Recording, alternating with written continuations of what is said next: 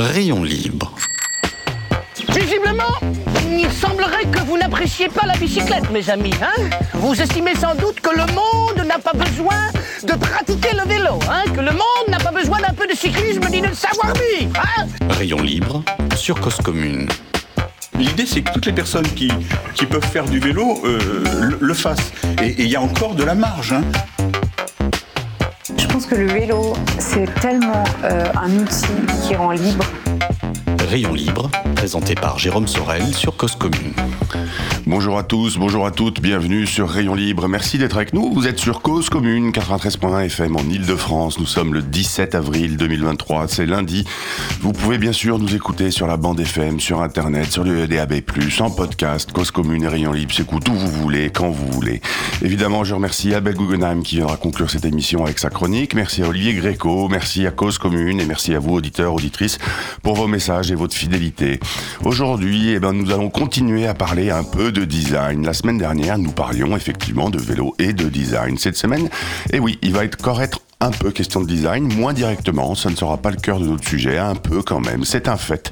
Depuis quelques années arrivent sur le marché de nouvelles marques de vélos. Ces marques proposent souvent, principalement, des vélos à assistance électrique. Elles proposent souvent et modestement de révolutionner la mobilité urbaine avec un vélo à assistance électrique. Les représentants de la marque que nous accueillons aujourd'hui ont eu le bon goût de ne pas faire cette promesse. Ils proposent, selon leur dire, un vélo beau, pratique, électrique. C'est déjà pas mal.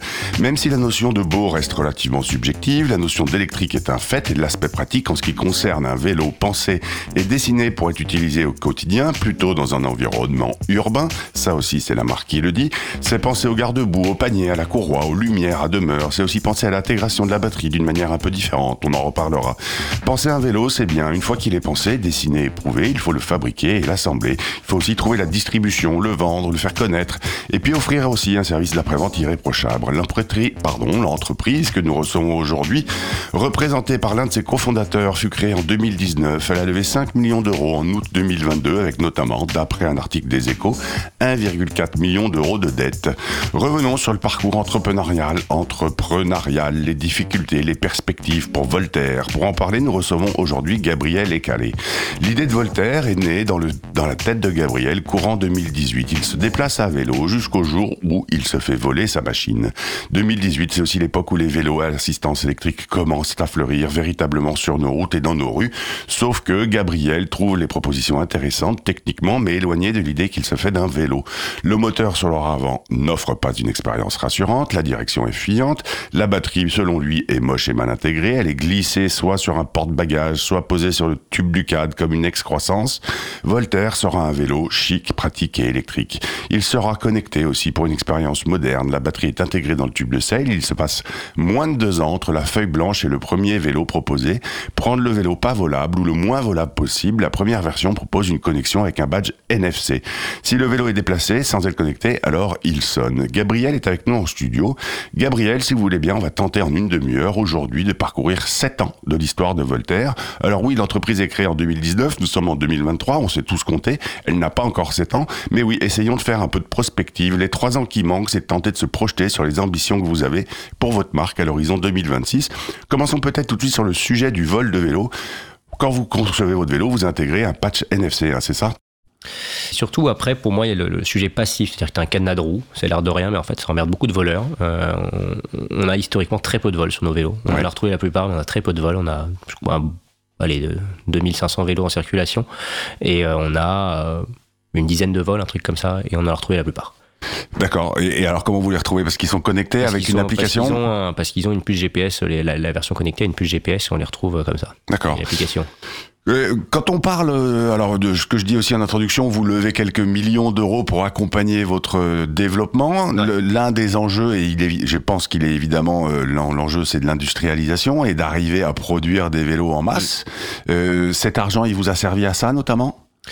L'argent, il sert à deux choses. Euh, un, nous, on a quand même un sujet euh, de caisse de réseau. Enfin, il faut qu'on se fasse connaître. Ouais. Donc, on fait de la, on fait de la pub, euh, du marketing. Ouais.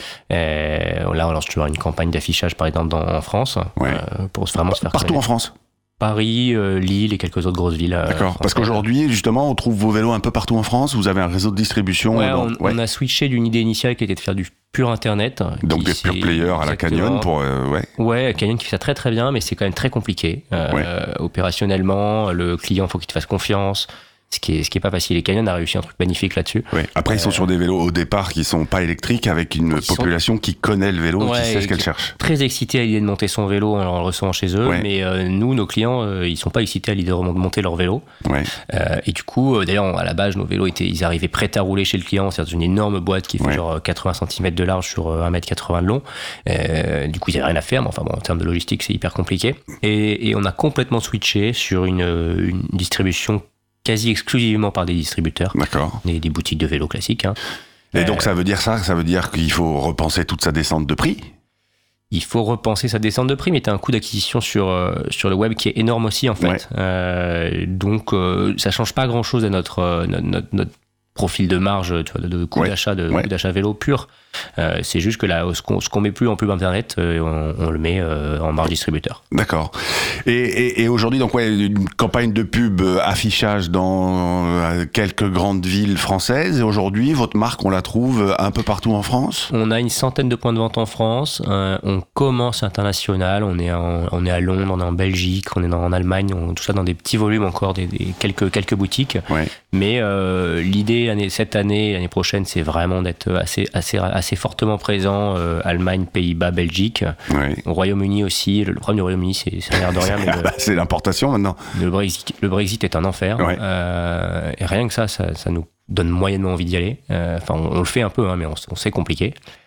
Ouais, donc l'année prochaine, il faut être, faut être bien présent dans, dans quatre pays européens. D'accord.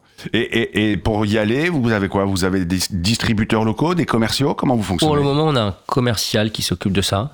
Ouais. Euh, et à terme, bah, il faudra probablement qu'on passe par des distributeurs pour faire plus de volume, des, des gens ou des, ou des grosses chaînes euh, directement. Euh, ouais. D'accord. Euh, justement, on parle de distribution. C'est intéressant de vous se rendre compte que vous passez d'un- bah, d'une distribution de pure player à une distribution via le magasin.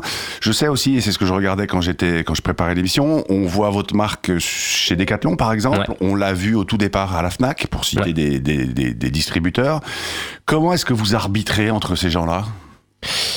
Euh, au Lafnac, on n'y est plus en l'occurrence, mais, euh, Ouais. mais effectivement, c'est notre premier euh, gros distributeur qui à l'époque avait une grosse volonté de croissance sur le vélo électrique.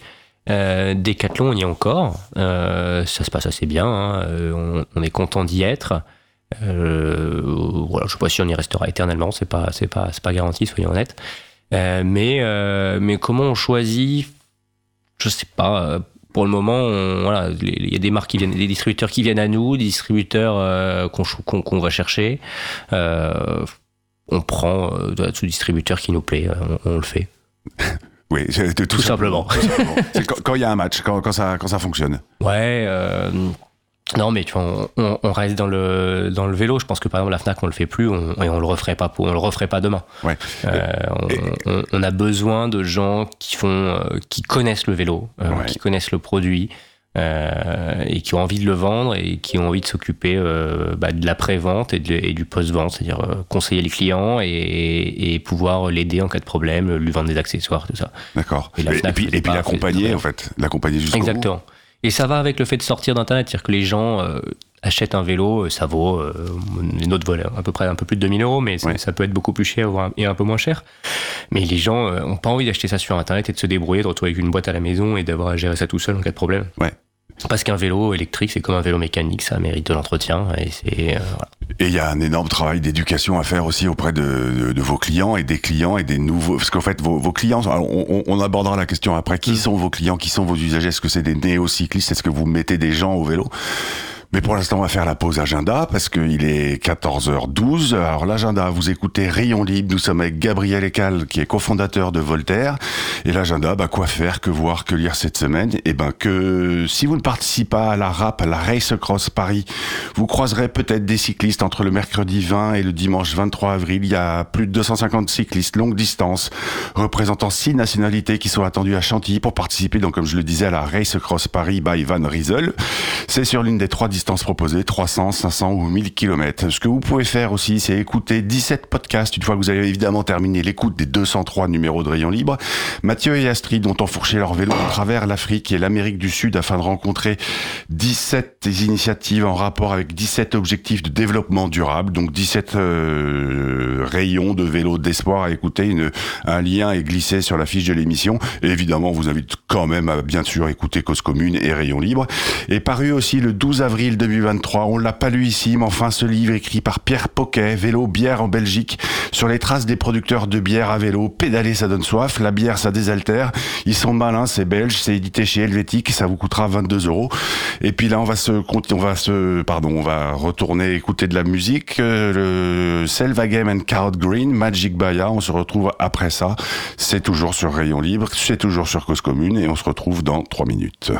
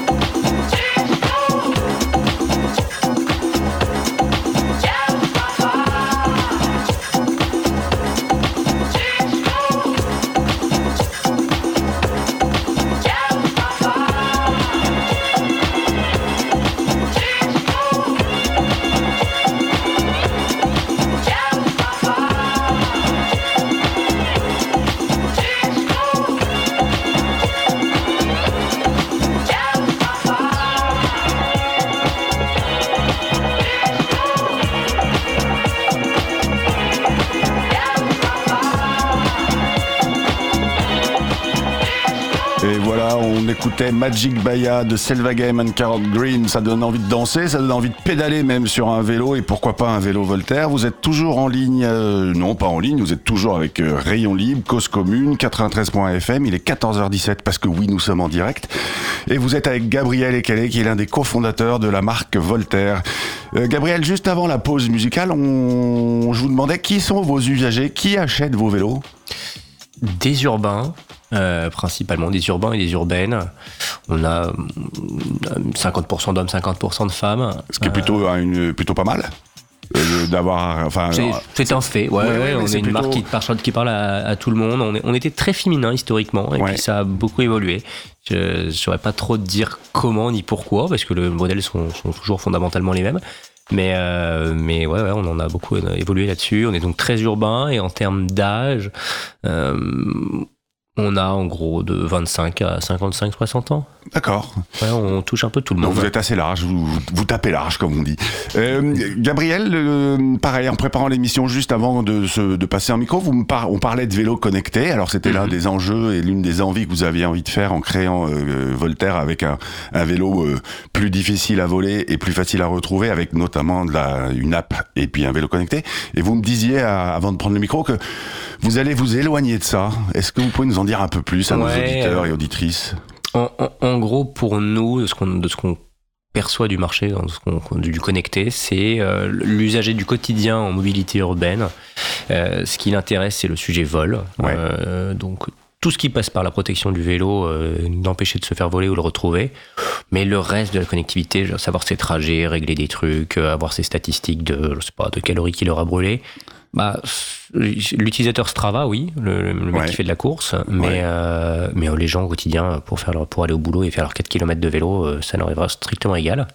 Alors c'est marrant parce qu'il y a d'autres marques, euh, on va, tout à l'heure vous citiez Bosch, on peut la reciter, Bosch qui revient ou qui vient avec leur euh, smart system, leur système intelligent, où il y a tout ce genre d'infos qui arrivent. Alors euh, vous, votre parti pris, il est de dire euh, simplifions le, simplifions l'expérience. Ouais, euh, eux, ils ont aussi une gamme VTT, enfin, leur produit s'adresse aussi à du VTT en partie, et je pense que Oui. ça, ça explique ça. Euh, et puis peut-être qu'à leur niveau, ça leur permet eux de récupérer des stats pour, euh, pour la construction de leur, de leur vélo. Mais je pense toujours que euh, les gens qui font quelques kilomètres pour aller au boulot ne s'intéressent pas du tout. Ils, ils font pas une perf tous les jours en faisant le même trajet, cinq fois par semaine et, voilà, ils, ils cherchent pas à la battre. Ouais. Alors, et, ah, par contre, et aussi, j'imagine quand on est entrepreneur, qu'on a une marque qui s'appelle Voltaire et qu'il faut d'un côté développer un produit, donc un vélo, qu'il faut le penser, l'assembler, le construire, le fabriquer, et de l'autre penser une application et un système et de l'électronique et de l'embarquer, etc. À un moment donné, euh, où, est, où est la priorité, non? Bah c'est ça aussi, ouais. c'est que c'est compliqué de tout faire, c'est compliqué de tout faire bien, euh, et, et je pense que voilà, des, des traceurs GPS, il y a des gens qui font ça très bien, euh, Ouais. avec des très gros volumes, et- Ouais. et, nous, plus le temps passe, effectivement, plus on s'est dit qu'on allait sortir de ce qu'on, on- voilà, on utilisera des systèmes un peu externes qu'on intègre, mais à la base, notre, notre vélo, nous, on a tout fait en interne sur le premier modèle. Ouais. C'est-à-dire que la carte électronique, on l'a pas dessinée nous-mêmes, hein, mais on a, on l'a fait faire pour Ouais. nous, on a fait le cahier des charges, elle est adaptée à notre vélo, dire, physiquement, elle n'existait pas avant, et euh, l'appli mobile, pareil, on l'a faite en interne. Donc on va maintenir ça, mais pour le les suivants, on va, on va externaliser ça à des boîtes qui font des milliers, voire des centaines de milliers, surtout de, de, de traceurs GPS, Ouais. et, et qui font ça très bien et mieux que nous. Alors ça veut dire quoi? Ça veut dire que ceux qui roulent sur vos Voltaire première génération, ils, vous, ils, vont, ab- ils vont encore avoir quand même l'application disponible ou, euh, ou vous vous rendez compte qu'ils s'en servent pas tellement et qu'à un moment donné, vous allez la laisser péricliter tout doucement ou- Déjà, ils s'en servent pas tellement, c'est vrai. Ouais. Euh, bah, L'idée de base, c'est qu'ils s'en servent quand leur vélo est volé. Ouais. Euh, donc le but, c'est qu'ils s'en servent quand même pas souvent. Et euh, après, ouais, il y a un badge NFC pour l'allumer et l'éteindre. Et normalement, euh, c'est quand même plus pratique que d'allumer son téléphone, quoi. Ouais. Ça, va avec son porte-clés. Mais il y en a quand même qui l'utilisent. Et euh, ouais, non, on n'a pas le choix, on va la maintenir qu'on a quelques années quand même. D'accord. Euh, quel est le futur euh, proche, tout proche de Voltaire et, et puis pareil dans l'introduction, ce que je disais, c'est essayer de voir un peu à moyen terme, parce que ah, oh, alors ce qui est plutôt, moi je trouve réjouissant avec une marque comme la vôtre, c'est qu'elle existe depuis 2020, on est en 2023. Vous avez levé de l'argent, l'entreprise semble être là et posée et avoir des beaux jours devant elle. Quels sont vos projets à moyen, à court terme et à, et à moyen terme? Où est-ce que vous vous voyez avec Voltaire en là déjà, des- on va dire 2024 et puis euh, peut-être 2027, 2028 Bah, comme on le disait, on a levé des fonds pour euh, bon, faire du marketing, c'est se faire connaître. Euh, on a oublié, on n'a pas été jusqu'à la suite, mais il y, a la- il y aussi un gros sujet R&D. Ouais. Actuellement, on a une gamme euh, assez resserrée. On sort un autre vélo dans, dans quelques jours. euh, voilà. Bah, dites-nous en plus. ah, on, sort un, on sort un vélo plus masculin dans quelques Alors, jours. Non, il faut, faut en dire plus. Non, pour en dire plus, voilà, il, il sort dans quelques jours. Il, il a l'esprit de l'actuel, mais avec Ouais. un design très différent. voilà. D'accord. Un vélo très sympa. Et puis après, on bosse surtout sur, des, bah, sur la V2 de l'ensemble et Ouais. sur des modèles un peu plus. euh, sortir un peu de l'urbain comme actuellement, quoi. Ouais. truc. euh, Un peu plus sportif Non, je pense pas qu'on on va pas aller vers le sport, mais euh, on va aller vers le pratique, le, le- la plus grosse autonomie, plus Ouais. baroudeur. J'aime pas ce terme, mais presque VTC. Euh, euh, Pour allez, permettre d'aller un peu euh, sortir des sentiers battus le week-end, par exemple. exactement. Ouais. Ouais, exactement. D'accord. Donc on va, on ça c'est notre gros sujet, euh, produit. Euh, tout ça, le but c'est quand même de garder une gamme resserrée à terme. On n'a pas du tout envie d'aller de finir euh, avec euh, 80 modèles euh, de la version XZ, XRZ parce Ouais. qu'ils ont changé un truc dans un coin. Non, on veut- un truc très resserré. Par contre, on veut vraiment grossir et c'est aussi l'idée de la levée de fonds quand même. Ouais. Combien de salariés aujourd'hui chez Voltaire? On est un 16 ou 17. Eh, quand même. Et vous, Ouais. donc 16, 17 à plein temps. Ouais. Ouais, donc Mais- ça commence à faire une, une belle équipe. Ouais, on, on est une belle équipe, hein. mais euh, pour le coup, là-dessus, on n'a plus d'idée de, de, développe- de développement, enfin, de, veut plus grossir. On, on a nos recrutements pour euh, au moins 12 mois. Ouais. Euh, on a, il y, a- a plus de recrutement là-dessus. Enfin, on ouvre une boutique euh, rue de Rivoli là, dans une semaine, dans une semaine, dans, Ah ben, dans- dans trois semaines. Gabriel, vous venez au micro là de Rayon Ouais, je- je- parce que tout ça n'est pas encore, enfin, c'est public, mais on pas- n'a pas encore communiqué dessus. Mais effectivement, Ben, Alors, on la, boutique, elle ouvre quand Elle ouvre où? On ouvre boutique le 10 ou le 12 B, euh, rue de Rivoli. D'accord. Un, un flagship store, comme on dit. Exactement, exactement. Euh, où on vendra nos vélos, on s'occupera de nos clients euh, au, au 21 rue de Rivoli. Ouais. Et, euh, et on recherche encore un, un deuxième vendeur pour cette boutique. C'est notre seul recrutement voilà, ouvert sur les, sur les prochains. Et vous parlez de vendeurs, vous, vous allez aussi faire de l'atelier euh, dans cette boutique Ouais, En fait, on a, bah, actuellement, on a, on a un atelier en interne Oui. pour le SAV et qui va se déplacer dans la boutique. Donc, on a un technicien de SAV qui, qui va se déplacer. D'accord. Euh, parce que là, aujourd'hui, là, le SAV, quand il, Il, est, pas est dans nos boutiques. Bah, en fait, non, le SAV, il est surtout chez nos, chez nos retailers, Ouais. euh, concrètement. Euh, mais on avait, on avait du SAV, bon, les gens en direct et d'autres- certains clients. Et celui-là, on va le passer, on va le passer dans la boutique.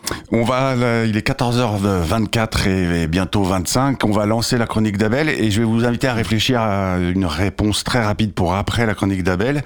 Qu'est-ce qui est le plus réjouissant quand on se lance dans une entreprise comme celle-ci, euh, Voltaire, et puis qu'est-ce qui est le plus difficile aussi, mais il faudra me répondre très vite parce qu'on aura à peine deux minutes pour conclure l'émission. On se retrouve après Abel Guggenheim, c'est sa chronique numéro 203 et Abel, Abel, eh ben, il est pas tout à fait du genre à penser qu'il y a qu'un faucon. Abel, la parole est à toi et c'est Abel Guggenheim. À tout de suite. Bonjour. La variété et la diversité des prévisions émises pendant l'attente d'une décision du Conseil constitutionnel ont fait dire à un journaliste que la France était peuplée de spécialistes en droit constitutionnel. Un de ses collègues faisait observer qu'il en était de même à l'approche de chaque match important de l'équipe de France de football où chacune et chacun pense, devant son poste de télévision, avoir la compétence nécessaire pour prendre la place du sélectionneur de cette équipe.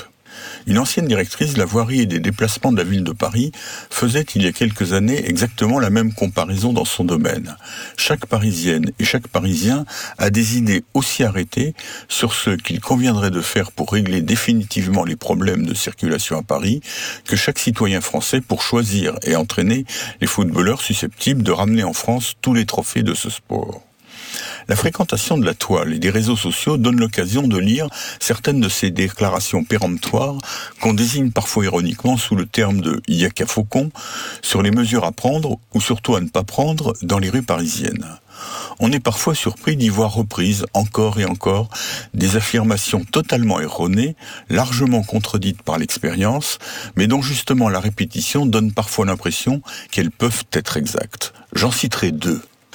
On entend ainsi souvent proposer, lorsque des automobiles circulent trop vite à un endroit, d'y implanter un feu tricolore pour les ralentir.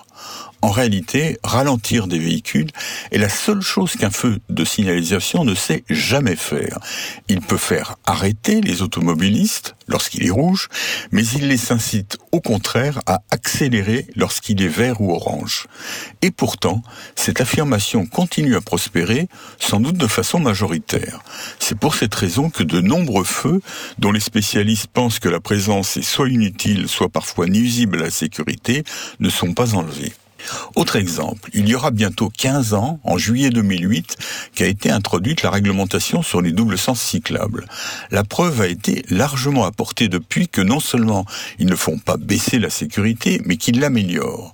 On entend cependant encore souvent des personnes de bonne foi expliquer que les doubles sens cyclables sont dangereux, accusation qui n'est jamais portée contre les doubles sens pour tous.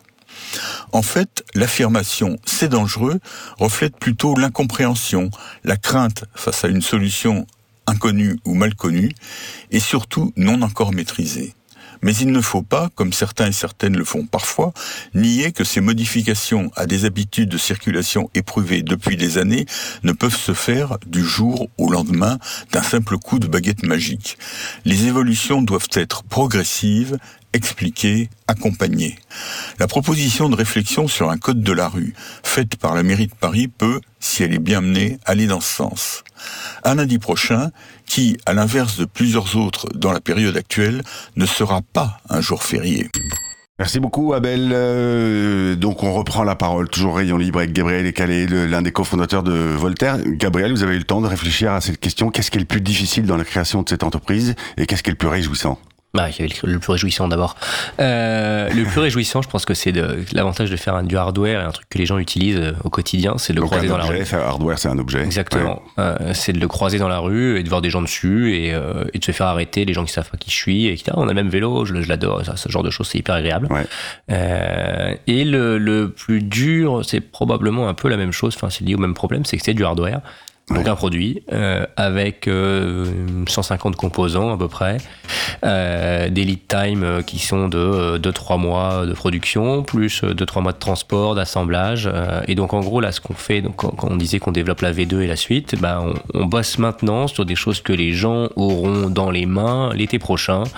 Et, euh, et, ça fait beaucoup de choix à prendre tôt, avec des conséquences dans très longtemps sans, sans savoir ce que ça va donner. Quoi. Sans savoir, eh ben, on vous souhaite de prendre les bonnes décisions. Merci. Merci beaucoup Gabriel. C'était donc Rayon Libre, vous êtes bien sur Cause Commune 93.1 FM. Auditeurs, auditrices, n'oubliez pas d'aller pédaler parce qu'une journée sans pédaler est une journée gâchée.